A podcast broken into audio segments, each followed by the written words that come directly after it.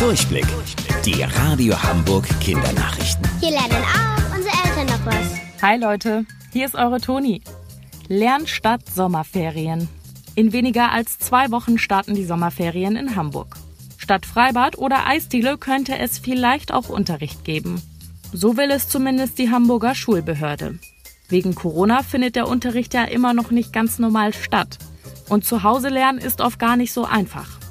Damit keine Wissenslücken und Probleme entstehen, sollen die Sommerferien in Lernferien umgewandelt werden. Zumindest für ein paar Wochen.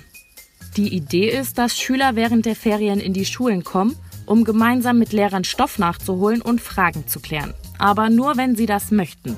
Also ohne Zwang. Viele Lehrer sind von der spontanen Idee nicht so begeistert.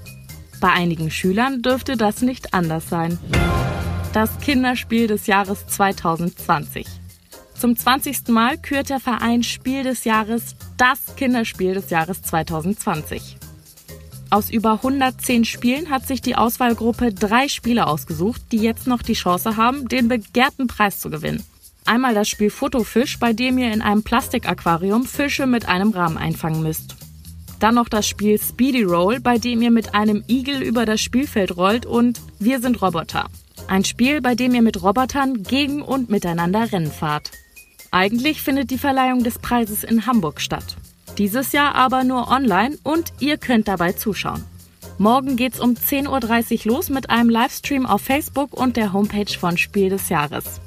Wenn ihr euch die Spiele nochmal genauer ansehen oder bei der Preisverleihung zuschauen wollt, geht einfach auf radiohamburg.de.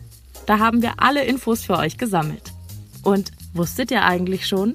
Angeberwissen. Das Spiel Mensch ärger dich nicht heißt im Englischen einfach nur Ludo. Viel Spaß beim Spielen. Eure Toni.